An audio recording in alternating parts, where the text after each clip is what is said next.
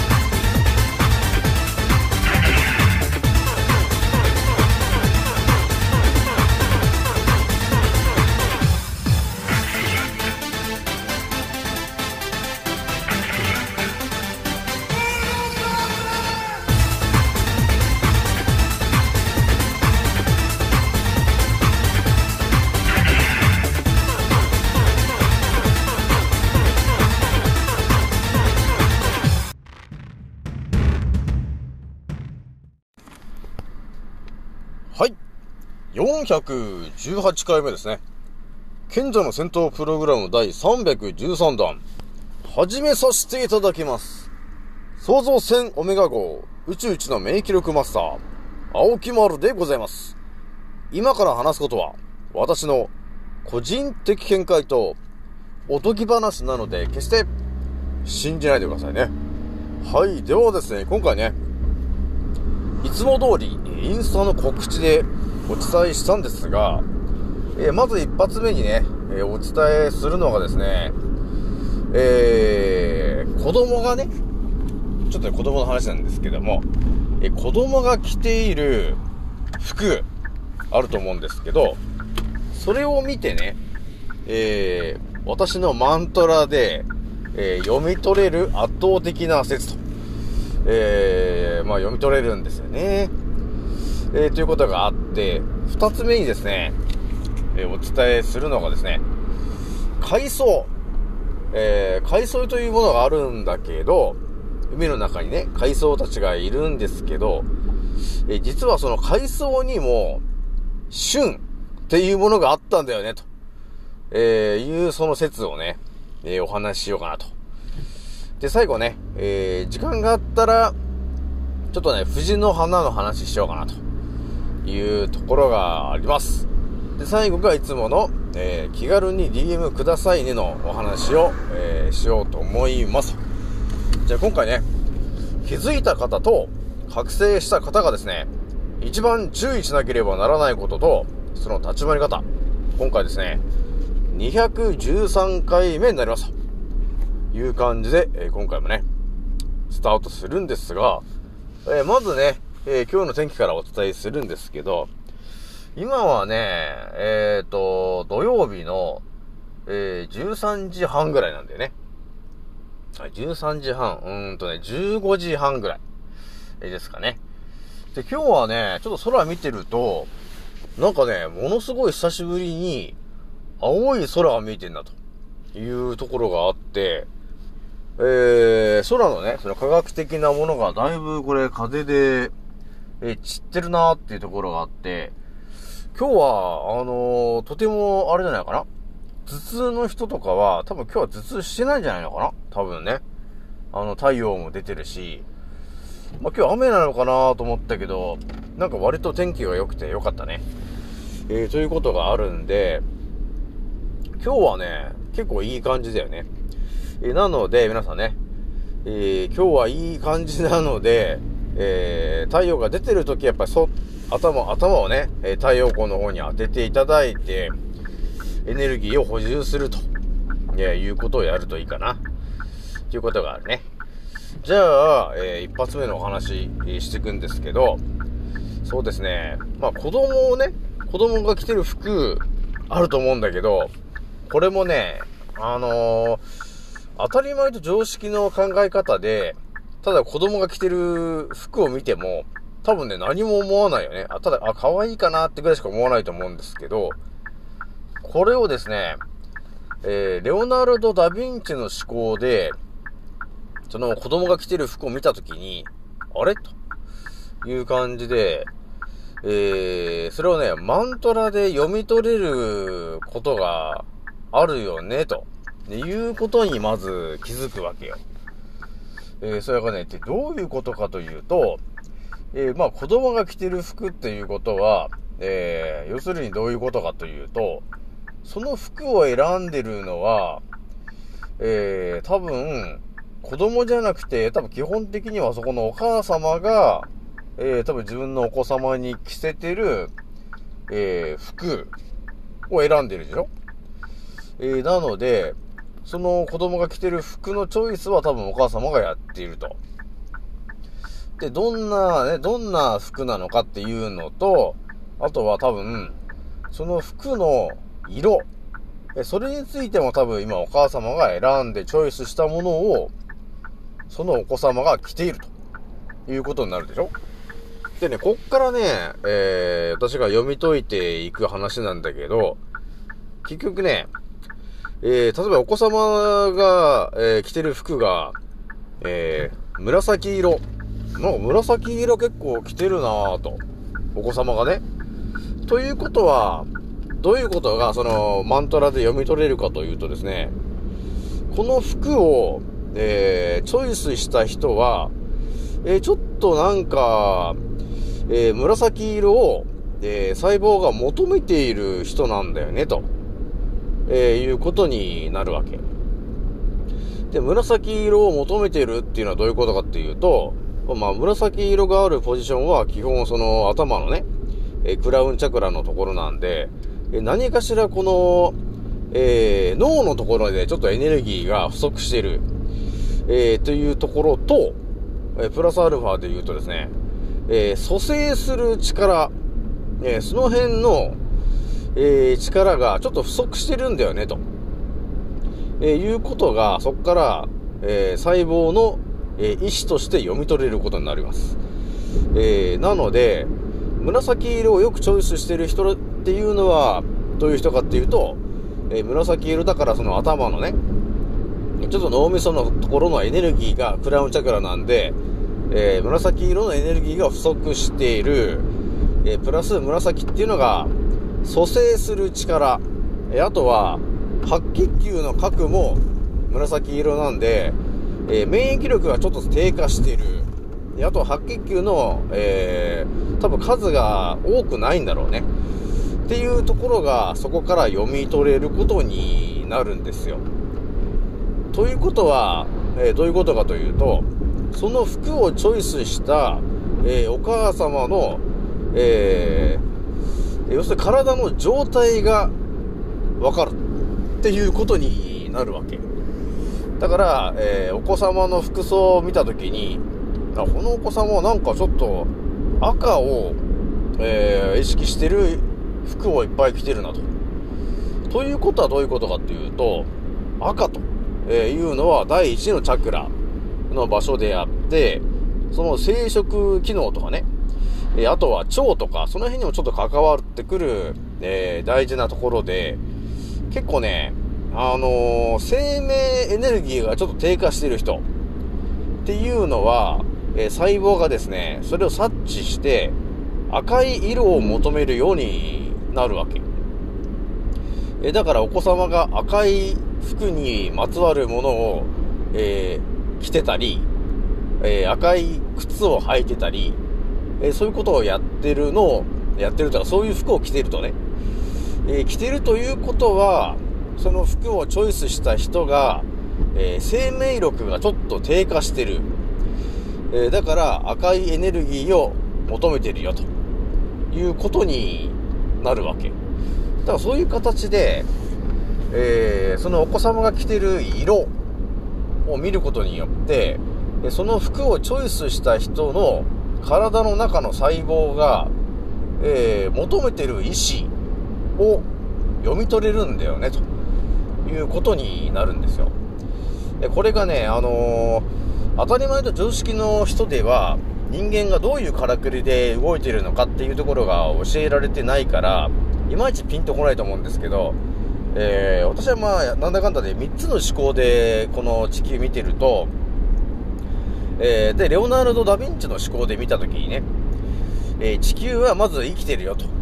いうところがありますと。で、その地球を生かすために、太陽というものと月というものを作って、そのバランスを整えてるわけなんですよね。で、太陽によって7つの光のエネルギーを地上に降り注がせることによって、地球に住んでる者たちにエネルギーを供給しているわけね。で、さらに言うと、えー、果物とか、え野菜とか、えそういう食べるものがあると思うんですけど、えそういう者たちも、えー、7つの色に関係する色を持った食べ物なんですよね、と。えということはどういうことかというと、え7つの色のエネルギーを練り込んでる果物とか、え野菜なんだよね、と。で、それを、え我々が食べることによって、えー我々人間の、えー7つのチャクラっていう7つのポジションで我々生きてるから、そこにエネルギーが常に入ってきて、え健康を維持してバランスをとってるよということになってるわけ。で、エネルギーが低下した時にどうやって主人公に教えるんですかっていうところで、えー我々の思考に入ってくるようになってるんだよね。その細胞が、えー何を言ってるのか。えー細胞が求めてる意志が、えー我々の思考の中に入ってくるわけ。問いかけるんだよね。えそれを我々が無意識に読み取って、えその欲しがってる色を求めるようになるんですよ。そうすることによって、その部分のチャクラのエネルギーを、え自ら補充することになるんでね。えそうすると、えそこのチャクラの部分のエネルギーが供給されることになります。えなので、えー体の中にいる細胞たちは、あ、紫を欲しがってる。ね。紫が欲しいよと、低下してるよと。えー紫のエネルギーが低下してますと。えーいうことを主人公に伝えます。えそうするとその主人公が、紫色の服を買ったりとか、えー紫色の食べ物を食べたりとかね。あと、藤の花を見に行ったりとかって。えそういうことをやって、エネルギーを補充する行動に出ると。えいうことになるわけ。で、そこでエネルギーが補充されて、え細胞たちは、あ、紫色の、えエネルギーが補充されてよかったと。えーじゃあバランスが整整ったねと。っていう感じの、えー本能の行動っていうのがあるわけ。えそれをやり取りしながら、我々の体のバランスを保ってるんですよね。そもそもが。だここがやっぱり分かんないと、えー、ね、なんていうのかな、色がなんでできてるのかっていうとこも分かってなくなっちゃうんですけど、まあだからこういう話が大元にあるわけ。これがね、あの、我々が教えられてない話なんですけど、これが本当の人間のからくりになってくるんだよね。だから人間は7つのエネルギーで生きてますよ、と、えーいうことになってますからね。えーだから、子供が着てる服を見て、で、それがどんな色のチョイスで選ばれているのかというところを見ただけで、えーその服を選んだ人が、えーどんな体の状況なんですかっていうところが読み取れるんだよね、という圧倒的な話なんだよね。今回言ってるのはね。だからこのテクニックっていうのは私が、えーマントラと、えー言ってる話なんだけど、まあ、マントラって言うとはね、あの、ヨガの話になると思うんだけど、あ、あれも、マントラ調べていくと、相手の意思を読み取る力なんですよね。だから相手の意思っていうと、なんか、人対人っていう感じがしますけど、えー私の場合はちょっとね、人対人じゃなくて、人対細胞なんだよね、というところになるわけ。だから、あのー色を見てるだけで、その細胞が何を言おうとしているのかがなんとなく分かってくることになるよね。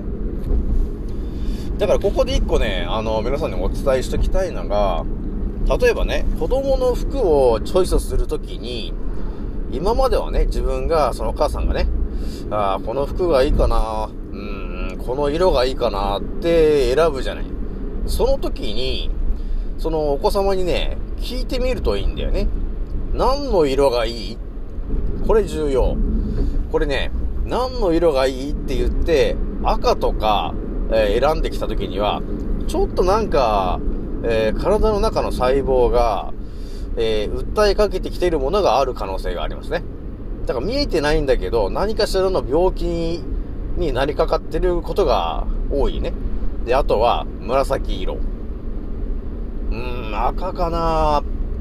紫色かなって言った時にはちょっと、え何かしら、えー、体の中で、えー、赤なんでちょっと生命エネルギーが低下するような何かが起きてたり、あと紫だったら何か、えー、どっか炎症とかを起こしていて、で、それを蘇生するために、紫のエネルギー、だから白血球が結構活発に使われてるから、エネルギーが不足してるんじゃないかなと、えいうようなことが、その子供に聞くだけでわかるんだよね。何の色がいいと。ただそれだけなんだね。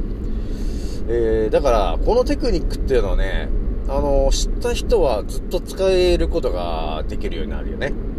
でも私もそうですけど、今自分が何の色を欲しがっているのかっていうのを、えー、そこがわかるだけで、自分の体の状態がもうなんとなく、なんとわかることになっちゃうよね。だ自分がなんか買ってるものが、紫色のものばっかり買ってた時に、あ、なんかどっか炎症を起こしてんのかなと。えー、だからどっかの、あの、白血球がちょっと減ってんのかなとかね。えー、そういう感じで、えー、自分の細胞が求めてること、こうしてほしいんだっていうところを自分で読み取って、えそれを何とかしようと、えいうことを、え実践できるようになるんですよ。これね、ほんとね、あの私ぐらいしかこれ発信してない話だと思うんですけど、これね、ほんとレオナルド・ダ・ヴィンチの思考で、あの世界見れるようになってきたら、こういう話できるようになったんだよね。で、これね、こっからまた究極究極な話すると、結局、えー、細胞が求めてる色を、それをね、主人公に伝えてっていう、その、スタイルがあるじゃない？ということは、その、今、お子様の人たちが、子供たちがいるとして、自分で何色がいいんだっていうのが分かるとするじゃない？あ、今日はなんか赤色がいいな、とかって言った時に、自分で分かるようになるじゃない？赤を求めてるから、なんかちょっと、ちょっと生命エネルギーが低下してる、疲れてるのかなとかっていう自分の体調が分かってくるようになるわけ。自分でね。でそうなってくると、やっぱり、だんだん子供からね、大人になってきた時に、えー、別に病院とかに行かなくても、自分がチョイスしてる色、そこで自分の体調が分かるようになってくるよな、っていうことになるよね。えー、なので、えー、おすすめしとくのが、えー、例えばね、お子様の服を、えお母様とかが選んでる時に、服のね、そのデザインをチョイスするのはいいんだけど、そのデザインしてる色が、多分いろんな色のデザインがあるでしょ。赤だったり、緑だったり、黄色だったり、青だったりっていろんな色のチョイスがあるでしょ。だその色のチョイスは、ぜひともね、お子様に聞いてほしいんだよね。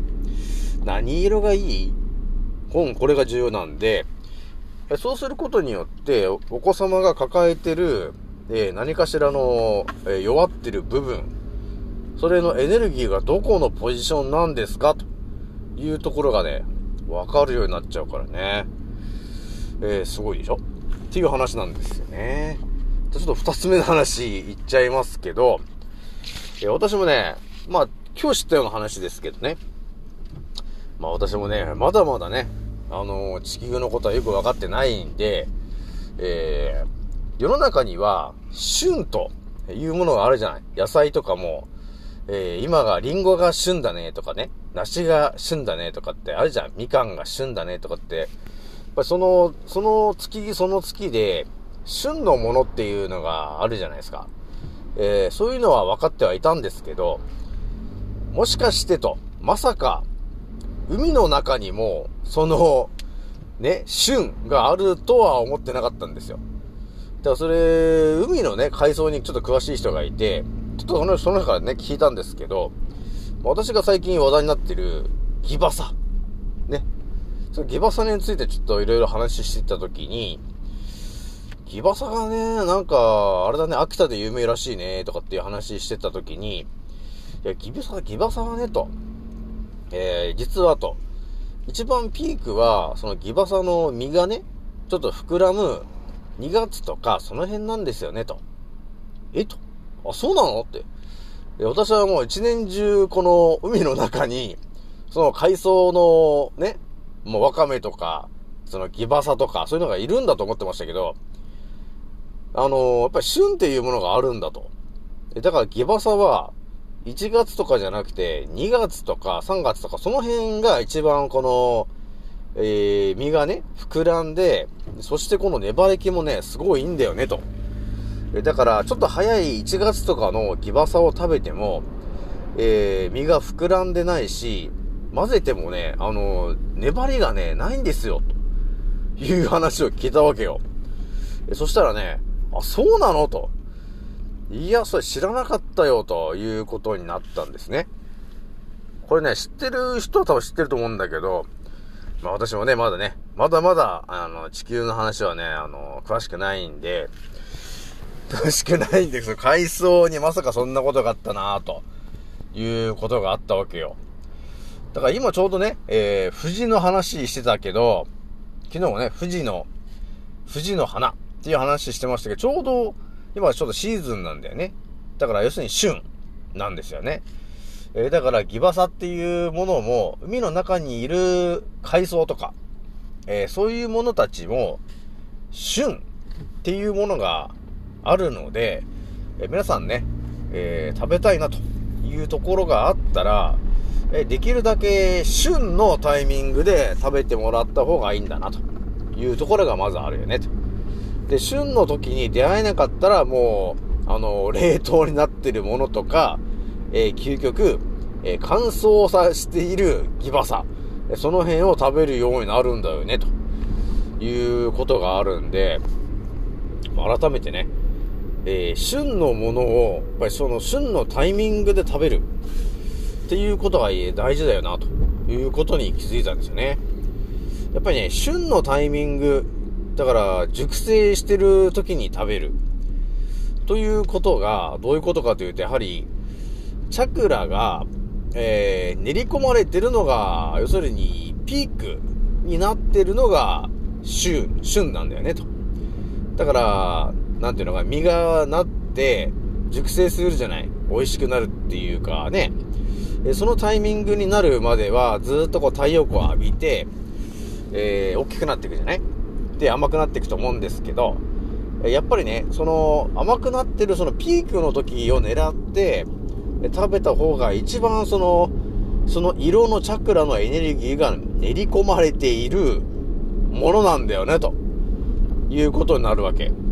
だから、美味しいよね、ということにつながって、体の細胞たちも、えとても喜ぶんだよね、ということにね、なるわけなんだよね。またちょっとね、圧倒的な話しちゃったんですけど、じゃあ3つ目ね、あのー、藤の花の話なんですけど、私は昨日ね、えー、藤の花っていうのはとてもすごいんだよね、と。えー、ちょっとね、近くにあったら見に行きたいな、という話をね、昨日してて、ちょっとね、探してみたんですね。なんか近くに藤の花のスポットないのかな、と、え、いうところがあって、まあなんだかんだね、ああ、ちょっと、なんか近いっちゃ近いところにあるな、というところがあって、まあさっきちょっと行ってきたんだけどね。あの、さっきちょっとね、あの、ついて行っちゃったんだね。これ本能のままにっていうのあるじゃん。だから本能のままに、ちょっと任してみようと思ったらね、もう家に帰ると思いきや別方向に車を走らせているということがあったんだね。で、その、えー、藤の花を見に行っちゃったんだね。で、よく調べるとね、藤の花を調べていくと、藤棚っていうその、棚っぽくしてっていうのかな、その根を多分うまく這わしてるんだよね。で、なんていうのかな、こう、いい感じになってるんですかね。まあ、ちょ、写真もアップしときますけど、あのー、藤棚と、え、呼ばれてるものがね、えー、その場所には結構たくさんあってね、とてもね、まあ、一個の場所がもう満開だったんだけど、なんかすごいいい感じだったね。紫色が。そして匂いを嗅いでみたらね、ちょっと甘い感じの匂いで、なんかね、とてもいい感じでしたね。で、今、ちょうど、なんていうのかな、満開じゃなくて、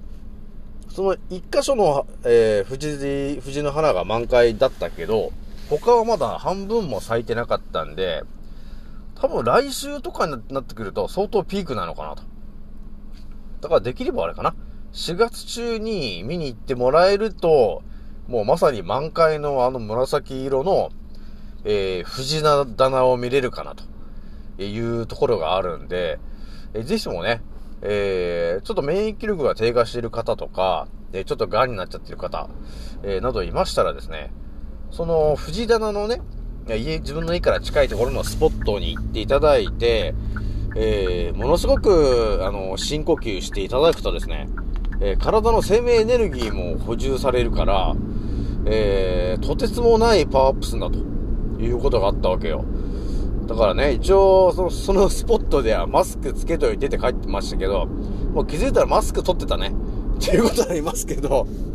もうなんかすごい、あの、その藤棚から出ているその花のね、えー、匂いをもう堪能しましたね。えー、そして、その場所は、なんていうのか、やっぱり大自然の中にあるような感じだったんで、いろんな木とかね、花とかがすごいいっぱいそこにあるわけよ。えー、だからすごい光合成もしてるし、えー、そこですごい、なんていうの、鼻呼吸すると、なんかとても、えー、気持ちがリラックスして、なんかね、相当パワーアップしたなと。えー、パワーがみなぎってくるぜと、えいう感じがあったんですよ。えなので、まあ、またね、ちょっと自分の家の近くに、え藤棚の、藤の花があるスポットがあったら、えー、ぜひともね、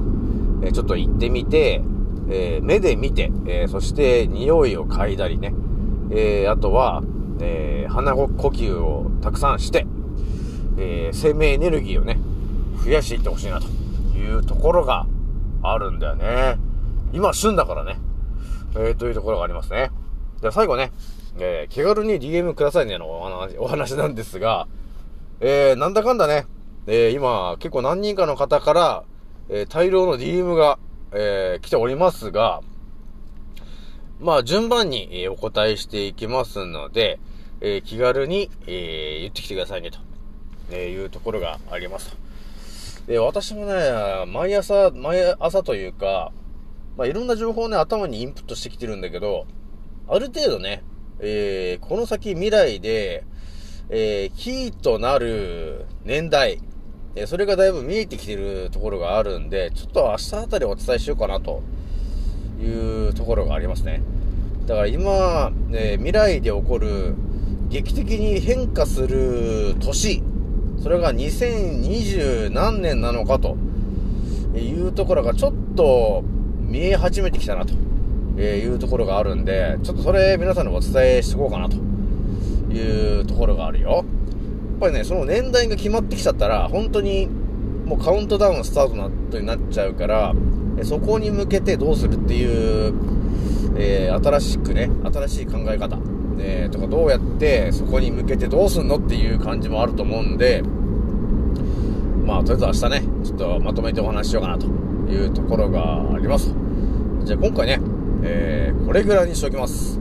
次のおせいでまたお会いしましょう。またねー。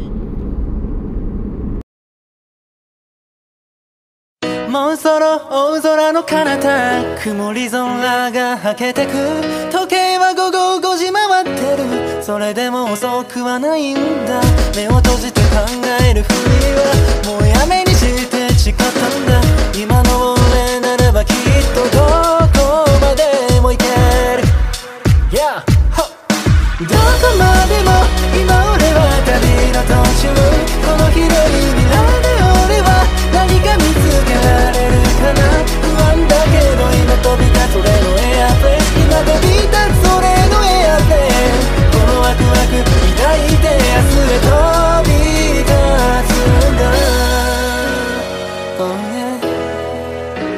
ざ着陸させる俺はまるでパイロット。Yeah どこにでもある。小さなしがらみ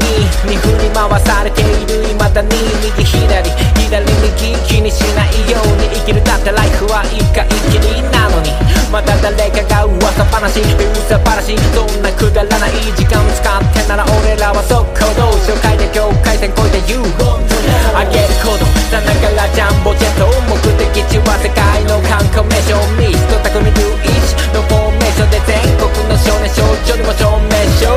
にメンター。をモデリング。夢見せるためライム乗せるビーならこそビールの谷間の上昇気流に乗っかってどんどん行く。一人一人に委ねられたストーリー。誰とも比べられない苦労し。いつか還元するホーミーだから今は小さな場所と飛び。私欲のみ。どこまでも